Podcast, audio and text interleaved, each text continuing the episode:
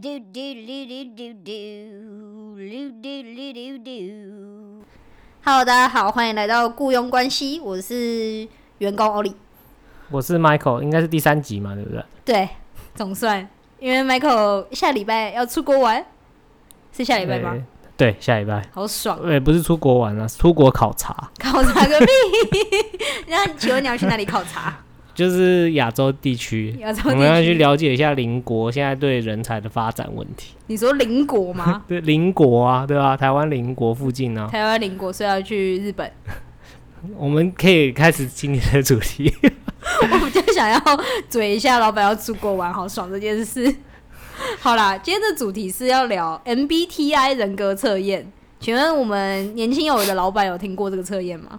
我有做过，我后来想，我刚想一想，我好像是之前有一个面试，他要求要做的。你说你去面试的时候，他叫你做这个？对他们就是面试前，他们就会发这个一个他们的线上测验，然后我那时候做了很久，然后我就觉得，这到底在做什么？谁面试的时候会真实的回答问题？对啊，对啊，这个东西如果是为了面试而做的话，他会说你平常。会愿意帮助别人吗？如果你就算不愿意，你会把它勾满的。对啊，你愿意加班吗？愿意。啊，这个我不晓得。哎，说到这个，会不会城市作答？我想要，我想要分享一个，就是我朋友真实有经历过的。嗯，就是他之前是去呃，去应征一间台湾非常非常大间的一间船厂，他算是船厂。然后啊，他去应征的时候，因为呃，我们就有已经在里面工作的前辈，然后有提醒过我们，那这个船厂它分的阶段有分好几个阶段，一开始只是你先交一下你的履历表啊，然后你的自传，然后他如果看了觉得 OK，会再通知你去笔试，然后最后笔试完再约你去面试，那这个三阶段都通过之后，你才是真正录取嘛。嗯。就是有点学外商的概念，对。可是它是一件非常非常传统的台湾大公司。嗯。然后呢，反正他前面先一开始就是看完履历之后，OK，他不是会找你去笔试嘛？那因为其实他笔试里面的问题就是有很多是呃专业性可能要比较高的，然后那也有一些是那种简答题。那当然很多人就是专业性高的不一定会写嘛，所以简答题大家都会很认真写。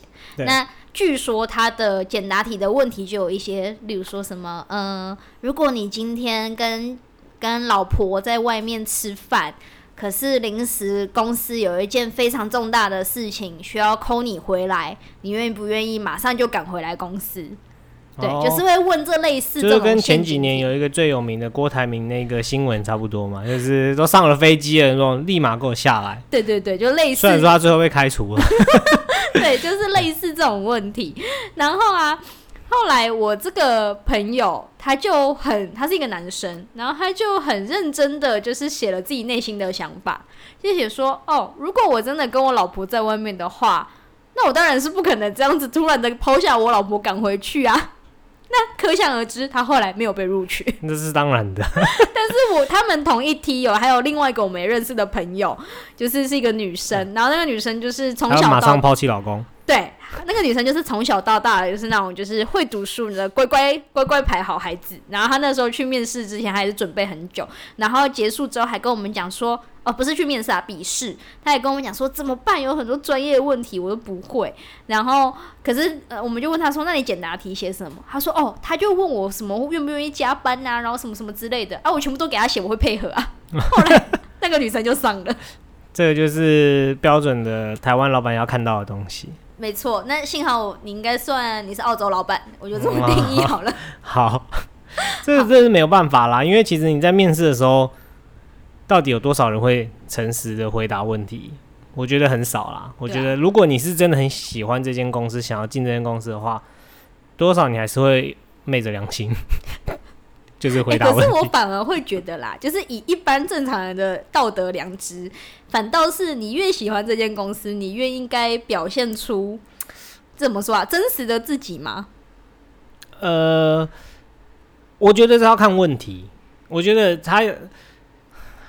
这种其实好了，就像就像如果我问你说，嗯，你觉得你的缺点是什么？那这个问题你会怎么回答？哎，其实我有被问过，就是我很常去面试的时候，他们都会叫你分享自己觉得自己的优点跟自己的缺点。对。然后每次优点，我就会讲说，哦，我觉得我是一个就是很有责任心，然后负责任的人。嗯。然后可是缺点的部分啊，我就会讲说，但是我性子很急，我都会急着想要把事情做完做好。对，就是有一点，就是把优点讲成缺点的概念嘛。对，就是就是把它美化。对啊，譬如说，但是我也可以说，哦。我可能就是呃太完美主义了，然后所以很多细节我都想要一定要把它修到最好我才愿意交，然后拖到可能截稿前一天之类之类，反正就是呃人家老板说哦这好像很棒哎，对，那殊不知可能就会很容易抵赖工作进度。对，可是你也知道为什么呃虽然说面试官都知道这问题，大家都会就是这样类似这样子的方式去破解，可是还为什么还要问？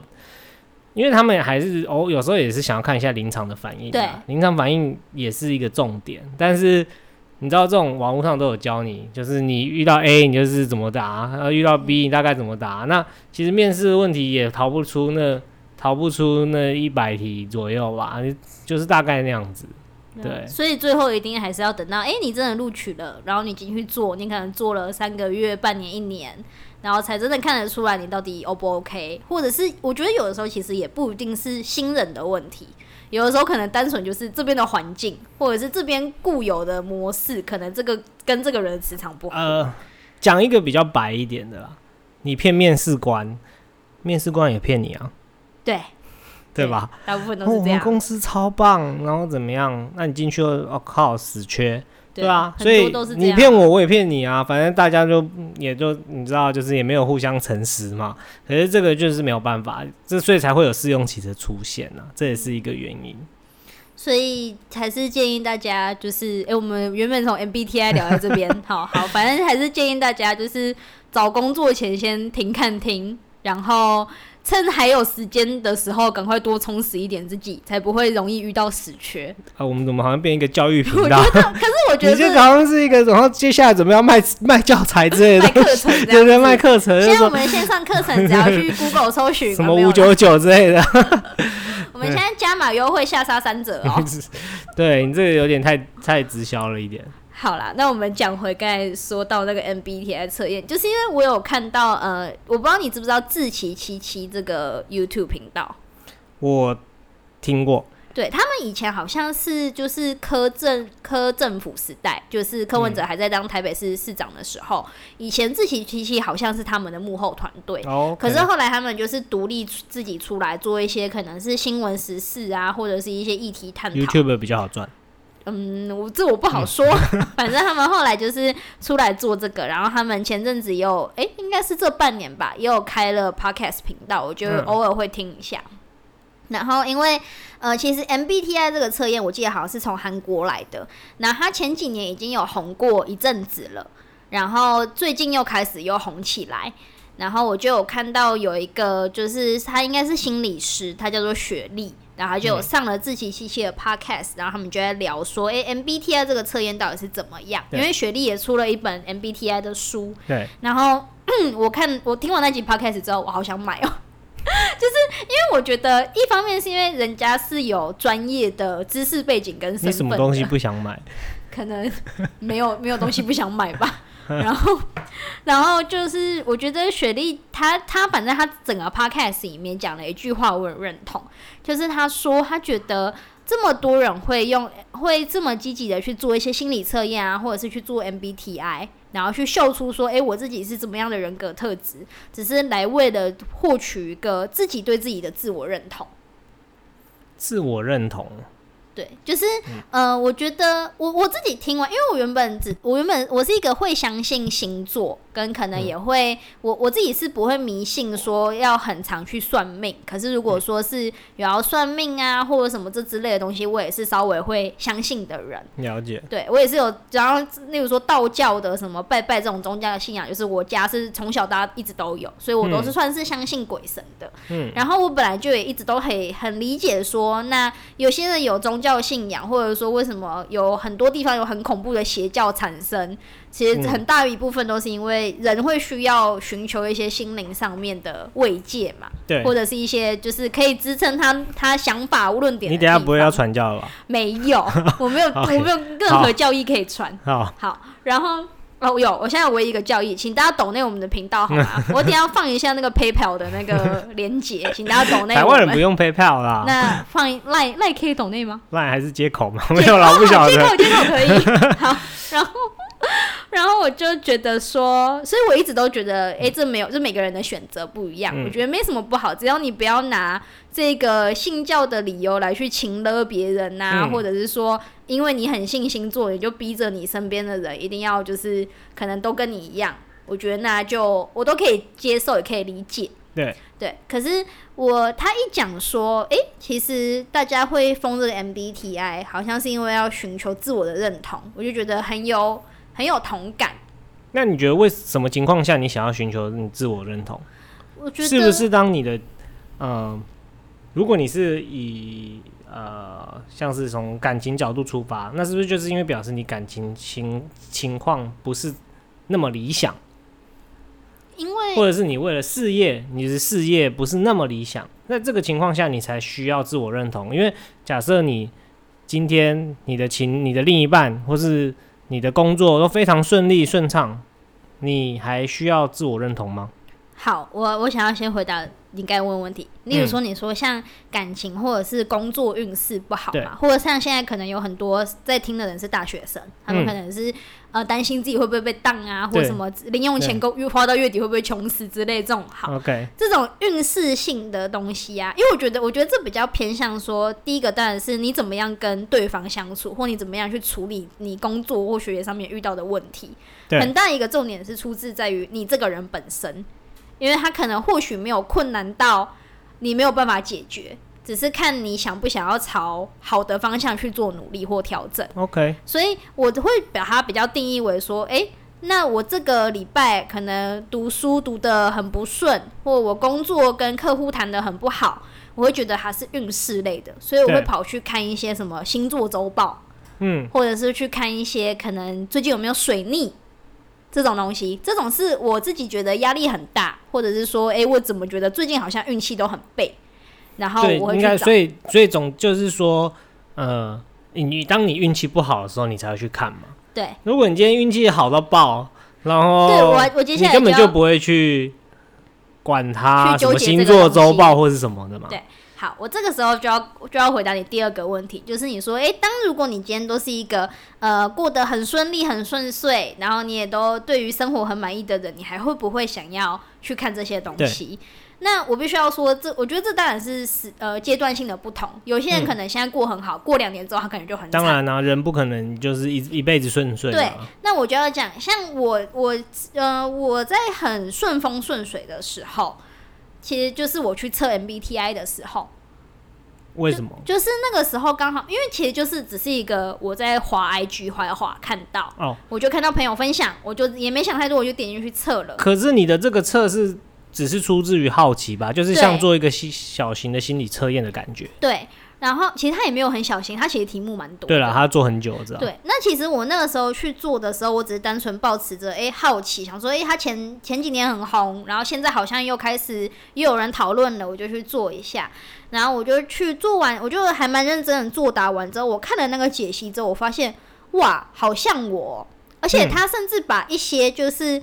我可能从来没有对外表现出来的一些人格特质都写出来了，就例如说，现在听起来我可能是一个呃很会说话，然后很外向活泼的人，可是其实我自己本身的个性，回到家都都在那个盖在棉被里面哭，这样。也也没有哭，就是可能就是躲在棉棉被里面划手机啊，或者是就是过自己的很安静的一个。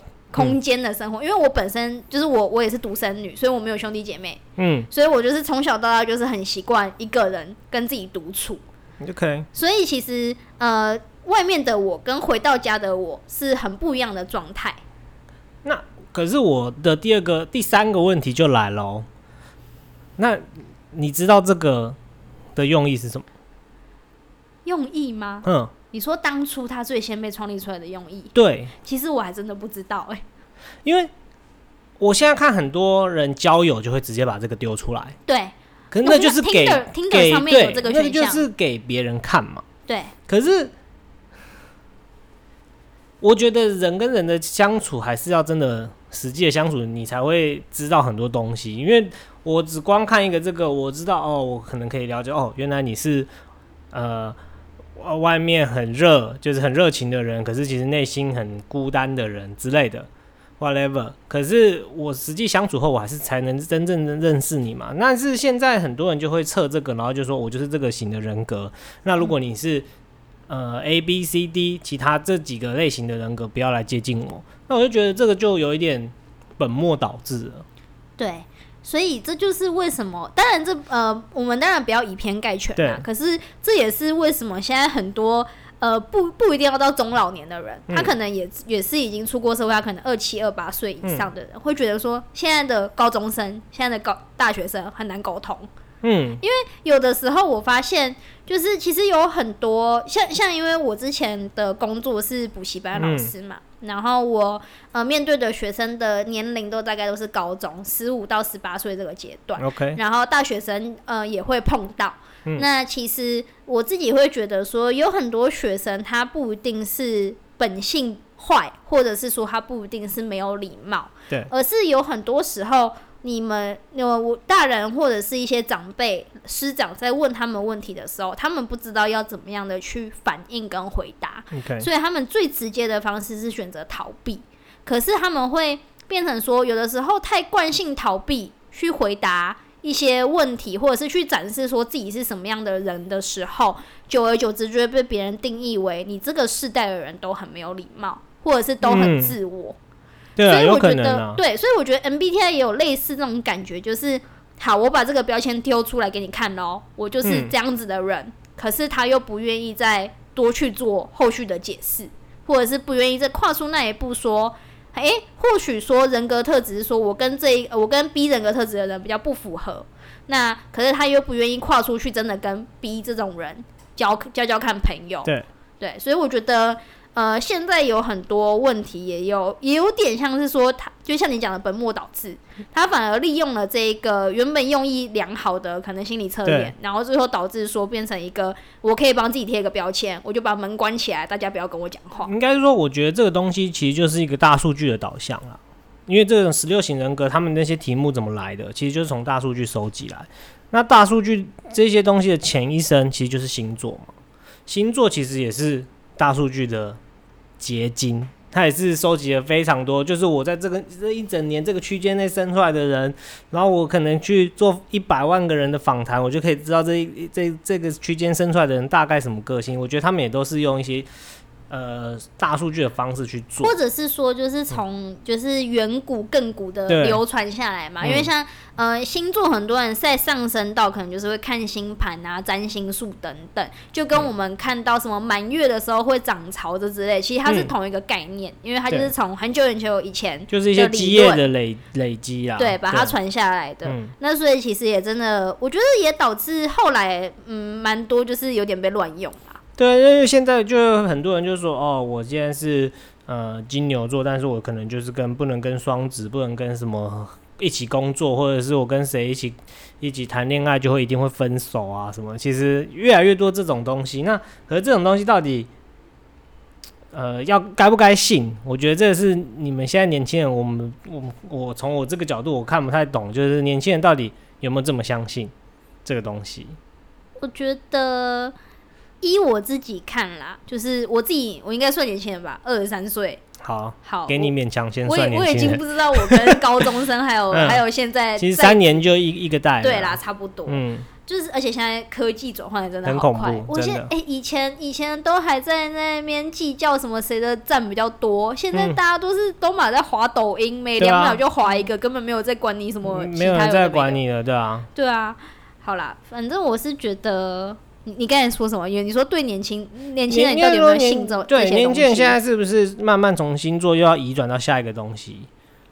我觉得好像有一点呢，就是像你的 M M B T I 这种，因为我我当然我认识的人也没有多到我可以直接做一个问当做年轻人的一个那个对，可是可是我觉得的确好像有，就像你讲的，很多人就会把自己的，例如说个签呐，或者是一些自我介绍，他就会先放上这个东西，对，放上这个东西。我觉得有越来越多人会这么做。以前你可能就是放生日啊，然后放星座啊，你现在就开始会变成这种东西。对。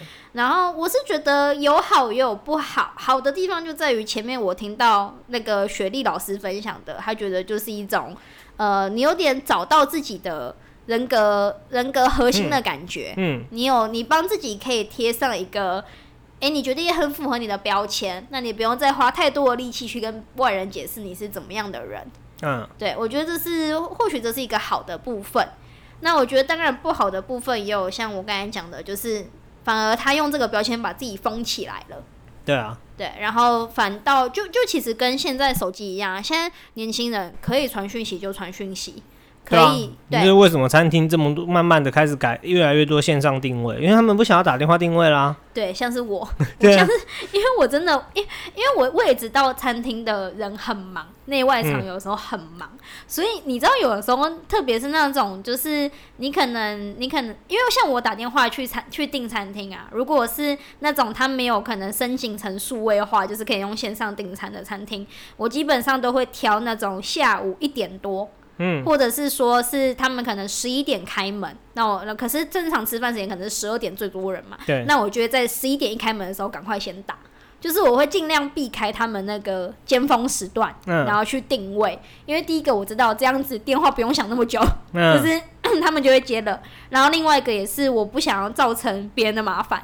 哦，因为我真的有试过很多很多餐厅，就是我已经都已经刻意挑了一些非尖峰时段打了，或甚至那有一些餐厅他们是一整天从早到晚中间没有休息时间的那一种，然后我也是特别挑那种不是吃饭时间的时间打过去，然后还是一堆人就是想超久，然后接起来，然后很很很红的餐厅也都是啊，你基本上打不进去啊。对，所以所以我就会觉得说，有线上订餐 真是一件很很方便、很棒的发明。对啊，所以其实现在的，我觉得因为因为也是因为科技的问题，所以演变得越来越快。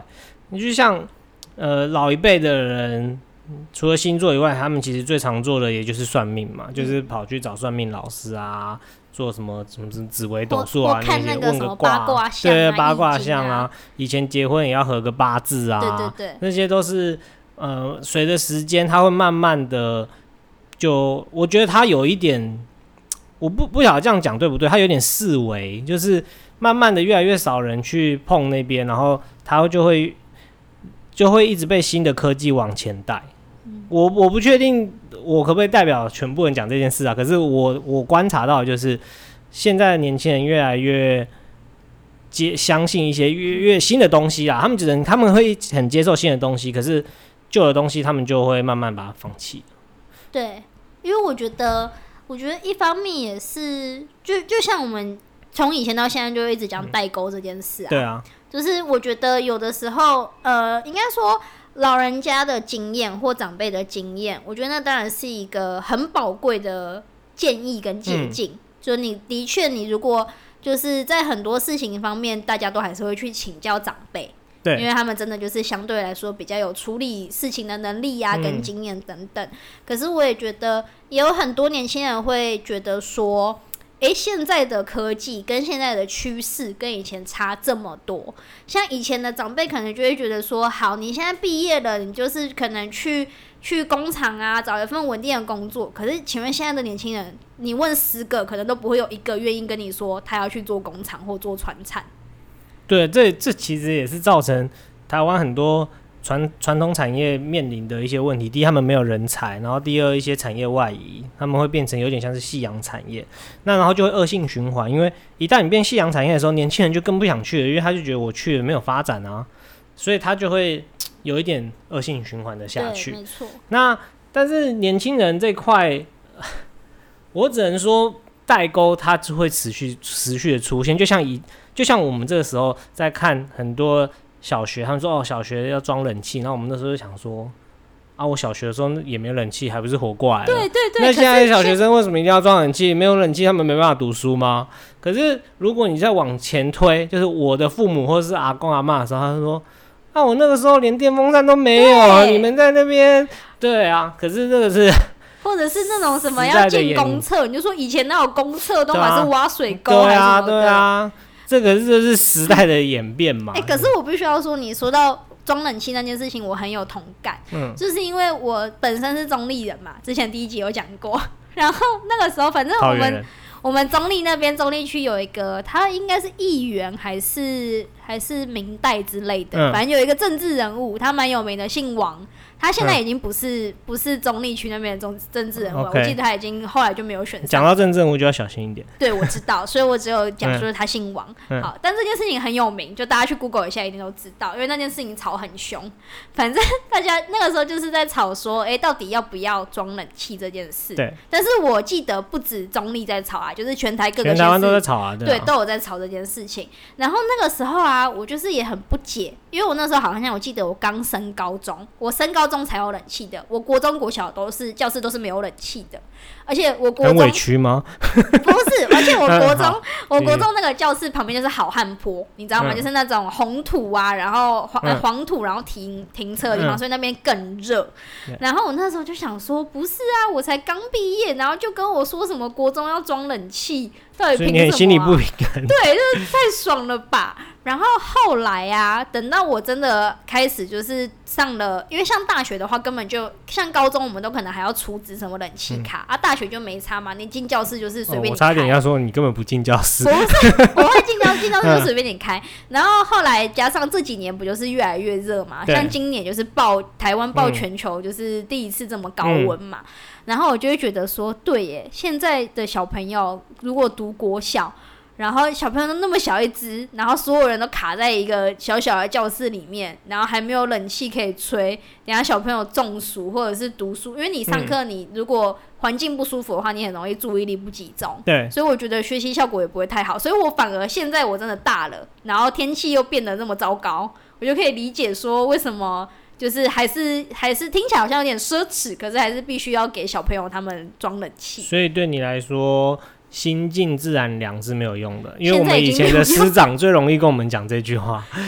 不是，哎，我妈自己都会讲，我妈都，我妈之前在跟朋友聊天的时候都会讲说，我妈现在差不多五十岁，然后就会讲说，不是啊，我们以前二十二三十年前的时候根本就不用，就是连电风扇都可以不用开，对啊，对啊，就真的都是凉的，晚呃夏天的傍晚开始可能就开始是凉的了，现在怎么可能？现在连到夏天晚上十二点都还是热的，哎。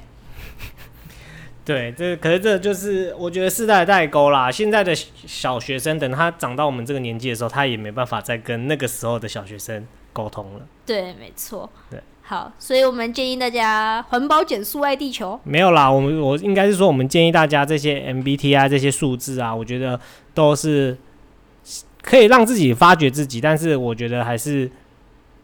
用一个比较参考的价值，然后如果根据人与人的沟通，我觉得还是要实际的接触会更好一点。哎，那我可以问一个问题，我很好奇吗？就是像我以为你要 ending 了，好，没有，我我想要把这个问题最后问完，我们再 ending。就是我我好奇的是说，呃，应该说每个人的大学毕业啊，或者像以前的人，可能大学没有那么普及的时候，可能高中毕业好，五专毕业，那大家都有那种十八岁、二十出头岁。很迷茫的时期，对。对，然后我觉得像特别像我们这一代迷茫更更明显，对，因为我自己身边就有好多好多朋友，甚至年纪都比我大个两三岁以上咯。然后他们就是会呃技术性的延毕，对，可能去当兵，可能去国外交换，或者是可能有一些就是哦他已经毕业了，可是他可能决定再再去念研究所，嗯，可是你今天问。今天他去念那个研究所，其实，呃，我从身边感觉起来，我也觉得他不一定是真的喜欢，或者是想要钻研这个东西。再 delay 一下自己。对，我我我的感觉比较像这样子，而且因为我身边不止一个这样子的人，身边很多，所以我才会觉得说，那大家是不是其实也有一点点变相的在逃避自己出社会的时间？嗯，有可能啊，有可能，因为就是。你会怕嘛？你出出社会，你找工作的时候，你你第一你会怕，第二如果假设给你一个月你没找到，你会不会开始失去信心？你可能就会开始怀疑自己，说：“哎，我是不是真的不够好，所以我才找不到工作？”那我我另外一个同学学校成绩明明比我还烂，可他居然已经在工作了。我觉得他慢慢会碰到很多这种问题。对啊，因为像我大四那一年，我是出来实习，嗯，然后那个时候其实我就有，我跟我朋友好朋友就有遇到蛮大的挫折，因为其实我们在大学里面的阶段来讲，我们都算是。呃，不能说是什么风云人物，可是我们都算是那种很积极，会参加很多校园事务的人。嗯，像我那个时候有当助教，然后有办一些跟校外厂商合作的活动。嗯，然后我朋友也是那种系学会的主要干部。对。然后我们那时候都是大家认定说，哎，我们是那种外向又活泼，然后又会去争取的人，那怎么可能实习会找不到？因为毕竟。嗯，以同样都只是学生来讲，我们的履历就多了别人很多活动经验可以写。可是其实那时候我们遇到很很大的困难，就是我们找不到实习工作。哎，就是我们我们去面试了好多好多呃新创公司也好，或者是因为像我们学校是在比较中南部，然后是比较呃算是没有那么热闹的地方。可是后来发，然后我们也都是去都市面试哦，可是都还是不会被录取。然后我们那时候就有自我怀疑，说到底是不是真的？今天我们竞争者太强呢，还是我们真的不够好？对啊，我觉得会陷入这个自我怀疑。但我觉得其实都，我觉得找工作有时候实力是一部分，可是我觉得运气也是啊。所以有时候你一时的找不到，也不要就是太灰心啊。就是因为他有时候真的只是时间。如果你换个。比较乐观一点想法就是啊，这可能这公司不适合我，那可能这是个死缺啊，或者什么，说不定是老天在帮我嘛，对不对？就是下一个、下一个、下一个缺可能会更好。对，但是我觉得这个找工作真的是有时候，因为有时候你就太急了，随便上了一个去找了一个公司，然后进去做，你可能也不会开心。也是，是啊。那我回归我的问题，嗯，在你二十几岁的时候，你们那一辈的人，你现在是三十几、三十五、三十六左右嘛？那在你那一辈的人，我想要好奇你们，你们现在三十几岁、三四十岁这一辈的人，你们你不要用到三四十岁，没有四十。我是说，就你们差不多那一轮的人，好，你们那一辈的人当初会会像现在这样子吗？因为我觉得现在这样子就是岩壁的技术很很严重哎。其实，呃，比较不会的原因是因为我觉得啦，在我们那一辈的时候。呃，比较不敢挑工作。哦，是吗？就是你刚毕业的时候，就是有一个缺，有可以先做，就先去做了。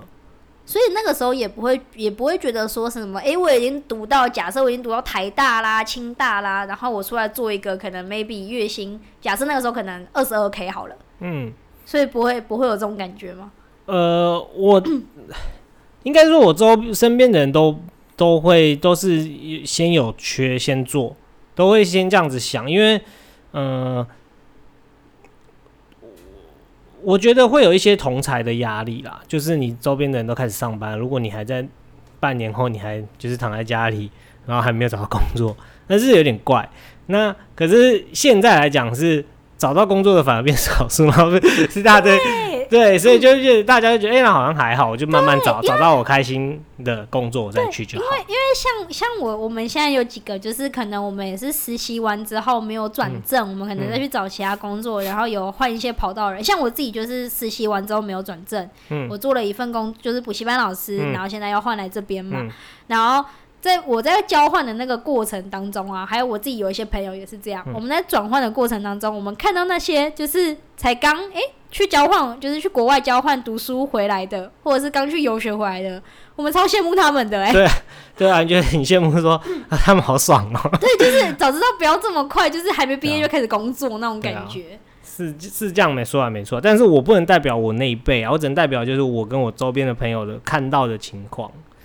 好啦，那我自己是觉得，但我自己是觉得出来工作的好处就是，我自己有觉得好像有真的有长大的感觉。虽然我的行为可能还是很屁，可是 可是 我指的那个长大感觉，是你真的要为自己很多的决定负责任。嗯，就好比说，我没有办法在什么事情可能就是很仰赖家人啊，或者是父母这类的，就变成说像现在可能要自己缴保费啊，所以要认真工作啊。嗯，然后可能之后开始什么东西都要自己负担之类的，之后要买房子啊、车子啊，然后可能像同学，可能现在都还躺在家里面，然后冷气钱呐，然后然后电费啊，还有什么手机的通话费都还是爸妈付。嗯，可是现在出来工作，我觉得当然没有那么爽了。哦，那当然，那当然，所以就是会成长啊，人是会成长的。好，那希望大家，哎，现在已经九月了，嗯，应该蛮多人可能还没有找到工作。我们。我们不要去探讨这个东西，他是还没有找到喜欢的工作。好，OK，那我只是想要跟这些还没有找到工作的朋友们说一声，没关系，你们就慢慢来吧。我不确定这个 ending 好不好，但是我觉得是是对的方向。对啦，以我这一辈来说，我现在非常羡慕这些还不用出来工作的人，但是也不要拖太久。其实我也很羡慕。对啊，因为我真的觉得拖太久。比较容易被社会接那个，就是你会比较没有办法好好接轨啦。嗯，而且你自己也会觉得内心压力很大，因为你身边的朋友会开始陆陆续续找到工作哦。对，好，那就祝大家找工作顺利。OK，好，谢谢，好，拜拜，拜拜。